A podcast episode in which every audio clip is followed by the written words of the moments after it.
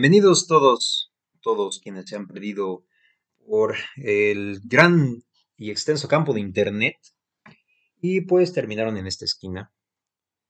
Mientras estamos aquí, ¿qué les parece si les damos un poco de entretenimiento?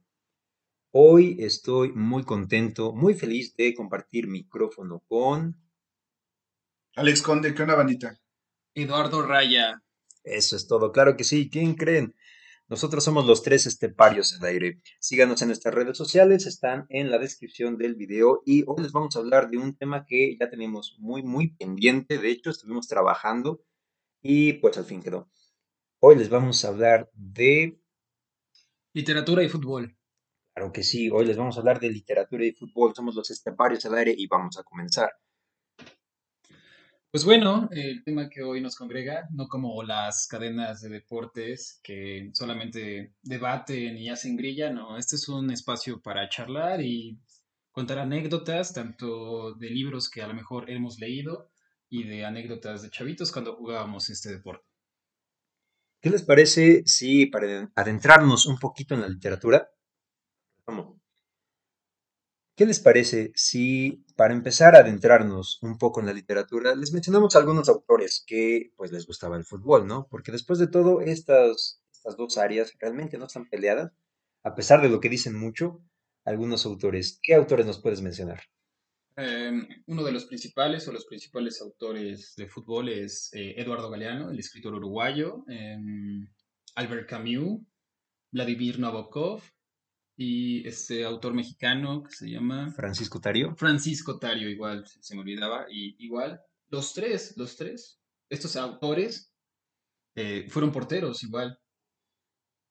Adoptando esa posición de, juego, ¿no? Es, es importante notar cómo, cómo está conectado el literato con el ser portero, ¿no? ¿Por qué será? ¿Qué, ¿Qué, opinas acerca de ello? No sé, eh, yo que soy más el apasionado aquí de los tres del fútbol, yo creo que em, tiene mucho que ver el, sentido del juego, ¿no?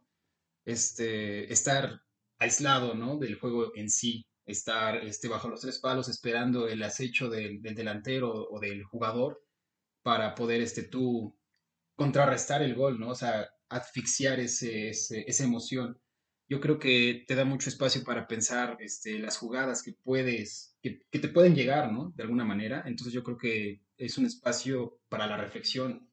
Pero fíjate que muchos de esos autores que tú comentaste, el que me llamó la atención y quien como tal no tuvo un trabajo referido al fútbol, pero sí fue un gran amante de él, que fue Vladimir Nabokov, que como bien lo mencionábamos hace un momento, le gustaba eh, la posición de portero, que, que si él bien lo narra en algunos de sus escritos, eh, cuando entró a la universidad y conoció a cierto tipo de chicos, se enamoró de este deporte.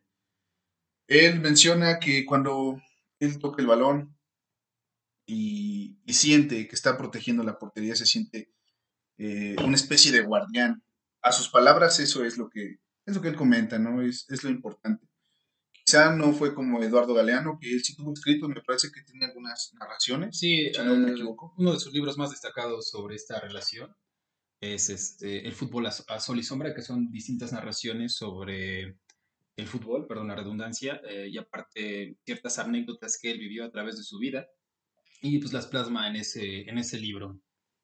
Perfecto. Y, y es algo, algo muy, muy pues no sé si decir este frecuente, ¿no? Lo que es este, la narrativa latinoamericana con el fútbol, porque por ejemplo, hay otro escritor, ¿no? Que, ay, se me fue el país de donde viene, pero es Eduardo Sequeri, Sequeri, realmente no sé pronunciar muy bien su apellido, si eh, alguien sí lo sabe pronunciar, por favor, escríbanme en la caja de comentarios, ya saben, cualquier observación, cualquier duda, pueden ir a esa caja y sin ningún problema escribirla.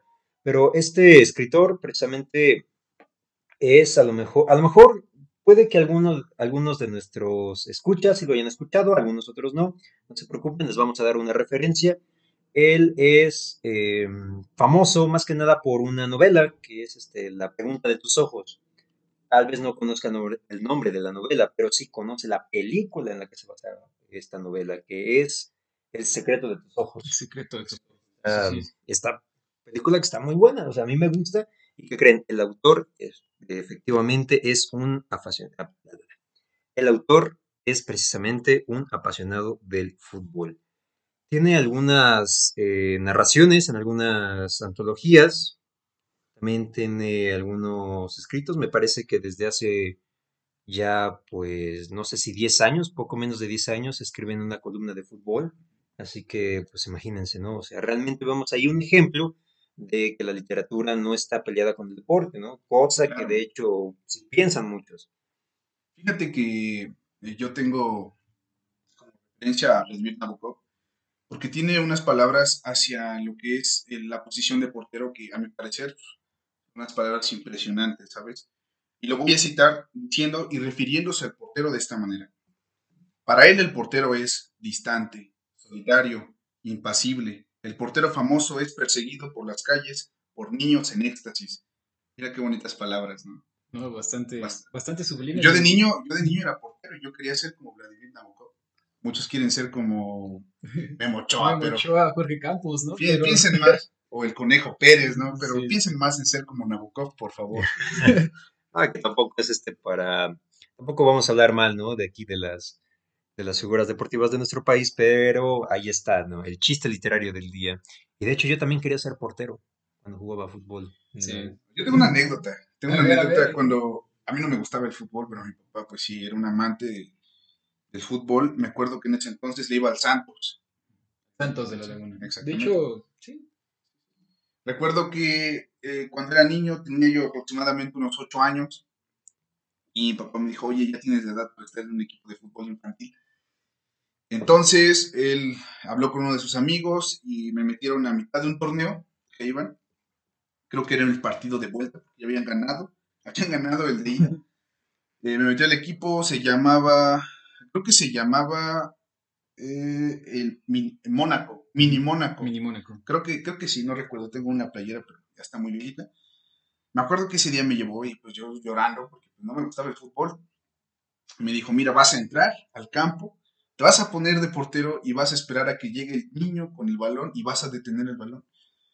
Recuerdo bien cuando entré al campo, pasaron cinco minutos, eh, se conglomeró el, eh, el, campo. El campo de juego.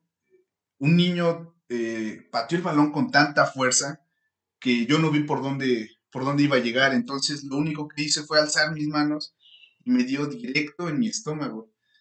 ¿Qué fue lo que provocó eso? Me caí y empecé a vomitar.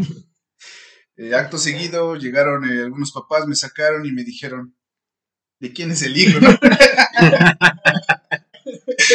es que era nuevo, no me conocía, no me conocía. Entonces, desde ahí, no, no, nunca me gustó el fútbol, el fútbol, tal cual así jugarlo. Me inclino más por el básquetbol. Sí, sí, tuviste una mala experiencia de inicio. ¿no? Sí, una vez. Pero el básquetbol se me prestó más a mi, a mi fisonomía, ¿no? Mi natura. Y pues de modo, ese fue mi primer acercamiento al fútbol. Ojalá hubiera sido como Nabokov. Fue, Nabokov miente con su escrito. fue tu debut y retiro, ¿no? Debut y retiro. Mismo tiempo. Ni modo. Sí, así, así. Suele, suele pasar en algunas circunstancias, ¿no? De, del deporte. Pero pues igual, eh, entrando, siguiendo el tema con los, con los autores, eh, Albert Camus igual fue portero, claro, hemos mencionado. Y él relata en sus, creo que en una entrevista, que le debe al fútbol el aprendizaje de la vida y de la filosofía. Eh, palabras más, palabras menos, pero en puntualizando es lo que quiso dar a entender, ¿no? Y cuenta una historia bastante, bastante interesante cuando él era jugador de, la, de su universidad, la RUA, creo que se llama, en Argel, Argelia, este, cuenta bastantes anécdotas que la verdad este, no plasmó, desafortunadamente no plasmó en, un libro, pero pues eh, tenemos el goce de, leerlo en alguna entrevista, ¿no? Eh, una de ellas dice que cuando era portero lo único que le importaba era resguardar lo que era suyo, ¿no? Y aparte, el balón y el hombre, escuchen bien, el balón y el hombre tienen bastante relación porque hay veces que queremos que el balón llegue a nosotros, ¿no? En el momento del juego, pero hay veces que no, nosotros tenemos que buscar el balón. Esa es la misma, es como una analogía del hombre. ¿Por qué? Porque nosotros queremos que el hombre llegue descubrir al hombre nosotros, ¿no? Pero real- en realidad nosotros tenemos que ir al mismo hombre, ¿no? A lo mejor palabras filosóficas, pero realmente eso es bastante profundo esto, con una analogía de, de la filosofía y el fútbol, ¿no? Bastante exis- existencialistas, ¿no? Sí, sí. Bastante absu- absurdo por ahí que precisamente, ¿no? Este, solo para hacer una, em, no sé, una recapitulación. am, no, para recordarles al público, si de pura casualidad este no conocen a Albert Camus, a quienes sí lo conozcan, bueno, solo es un recordatorio. Él es, este, sobre todo, filósofo y escritor eh, existencialista, junto con Jean-Paul Sartre, junto, junto con Simone de Beauvoir, junto con Martin Heidegger, y pues como sabemos, él es un pilar del teatro del absurdo, eh, junto con otros escritores también europeos, como son Alfred Jarry y este, Samuel Beckett.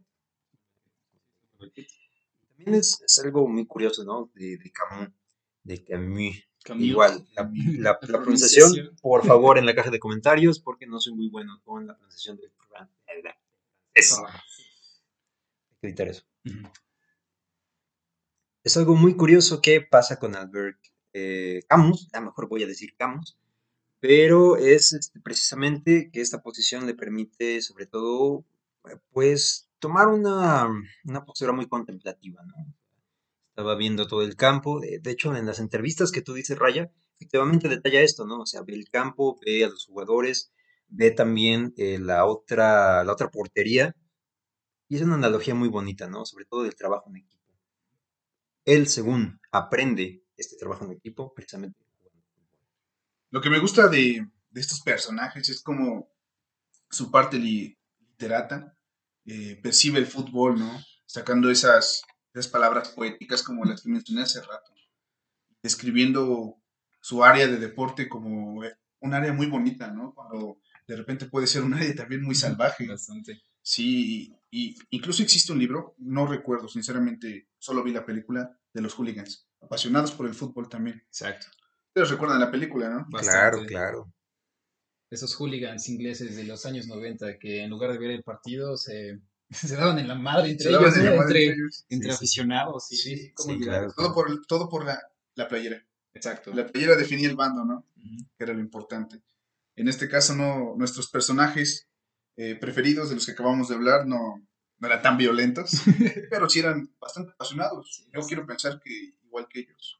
No, y, y aquí hay algo que contrasta mucho, ¿no? O sea, si te gusta la literatura, no te tiene que gustar el deporte, ¿no? Eso es como Sí. que, am, bueno, yo sí lo llegué a escuchar, o, o al revés, ¿no? Si te gusta el deporte, pues no, no, no se te espera que, que, no sé, leas poesía, que leas una novela, que, que vayas este, a buscar filosofía, ¿no? Cuando, cuando vemos, está, por ejemplo, Albert Camus, está Vlad- Vladimir Nabokov, está este, eh, Galeano, ya también lo mencionamos. Galeano. Hay, uno, hay un personaje, un- una figura de un escritor que al igual fue, fue futbolista y tocó, tocó la gloria en el Mundial de México 86 junto con. Maradona. Jorge Valdano es uno de los principales autores argentinos de, de fútbol.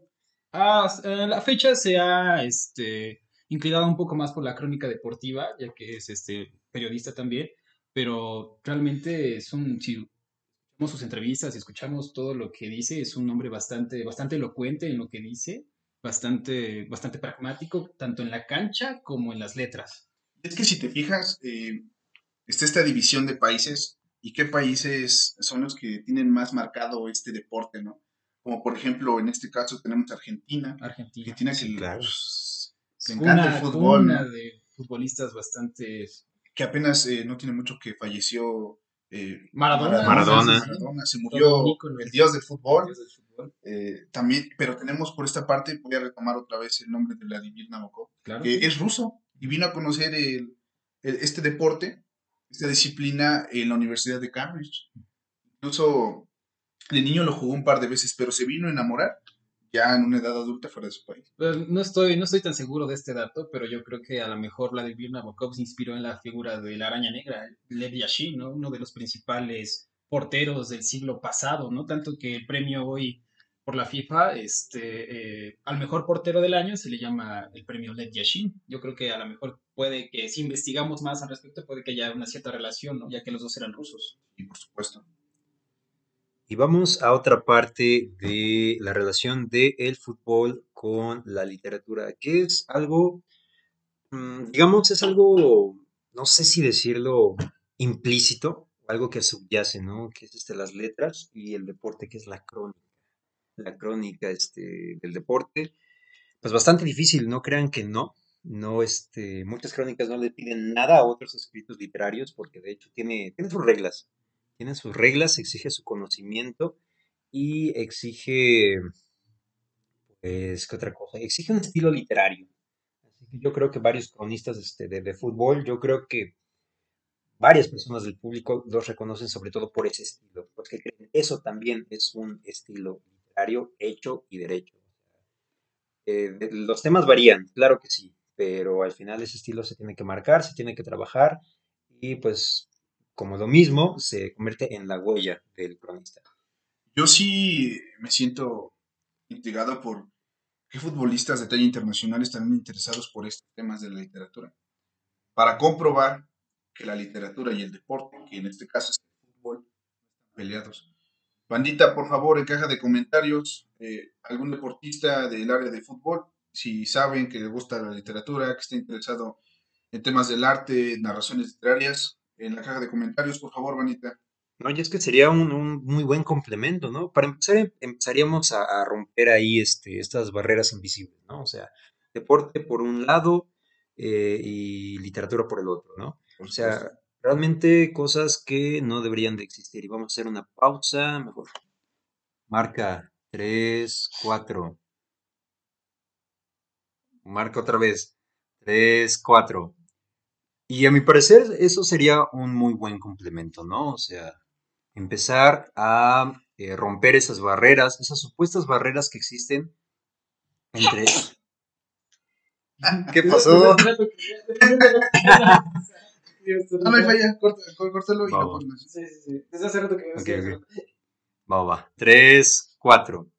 Y es que a mi parecer sería un buen complemento, ¿no? O sea, empezar a borrar esas supuestas barreras que están entre el deporte y la literatura, porque realmente eso no es así, ¿no? Muchos escritores durante sus años mozos, durante sus años de colegio, realmente fueron unos grandes deportistas, ¿no? Ahorita estamos hablando de fútbol, ¿no? Estamos hablando de Camus, estamos hablando de Francisco Tario también, ¿no? pero solo por mencionar a otro escritor un poquito afuera de, del tema del que estamos hablando, por ejemplo, David Foster Wallace, era un gran tenista, era una promesa joven del tenis, ya después se dedicó por completo a la literatura, pero eso ya es otra historia. Con razón este aspecto de, de su paliacate, ¿no? Y siempre traer bermudas con tenis, ¿no? Ya se me hacía algo, algo raro. Y qué bueno que lo mencionas, ya que igual David Foster Wallace fue un, un escritor de habla inglesa, estadounidense, que a mi pensar es uno de los mejores, hablando en época contemporánea, ¿no? Tenemos este, este libro que se llama La, La broma infinita, ¿no? La broma La broma infinita, infinita, la verdad, sí, bastante. Desafortunadamente no lo he leído, pero sé de él. Pero realmente es una, una novela bastante, bastante interesante en cuanto a las letras inglesas se refiere, ¿no? Y no solo eso, regresando o girando nuestra mirada hacia nuestro país, tenemos a Juan Villoro Claro que sí. con eh, este título que, que dice Dios, Dios es redondo, ¿no? Y vamos con esta obra. Hace pues, alusión a la pelota, ¿no? Sí, al- a cómo, cómo conocemos nuestra sociedad o el tiempo de esa sociedad de la manera en cómo se divertían. En este caso fue el fútbol, que era y ha sido el juego de época. el juego de pelota, ¿no? Sí. Muchos este, debaten a, por su origen, ¿no? Muchos dicen que fueron los ingleses, otros que fueron los egipcios, otros dicen que fueron los chinos, ¿no? Pues todos, todos tenían un juego de pelota, en nuestro caso, en nuestra cultura, que fue el juego de la pelota con cadera. No Exacto. recuerdo cómo se llama. Sí. Por ahí, bandita, igual, si conocen el nombre del juego, este, en la caja de comentarios para enriquecer más este, la emisión. Sí, claro. Y claro que sí, eh, bandita, pues nos estamos despidiendo de esta emisión del podcast Esteparios al aire. Espero que haya sido de su agrado, espero que les haya gustado. Claro que sí, síganos en redes sociales, Facebook, aparecemos como Esteparios al aire, igual Instagram, Esteparios al aire. De todas formas, las ligas las vamos a poner en la descripción del video. Cajita de comentarios para cualquier cosa, un saludo, alguna sugerencia de algún tema que quieran que abordemos en el programa. Y bueno, esto es todo. Yo soy Alan Amado. Yo soy Alex Conde. Eduardo Raya. Y esto fue Esteparios al aire. Hasta luego. Hasta la próxima.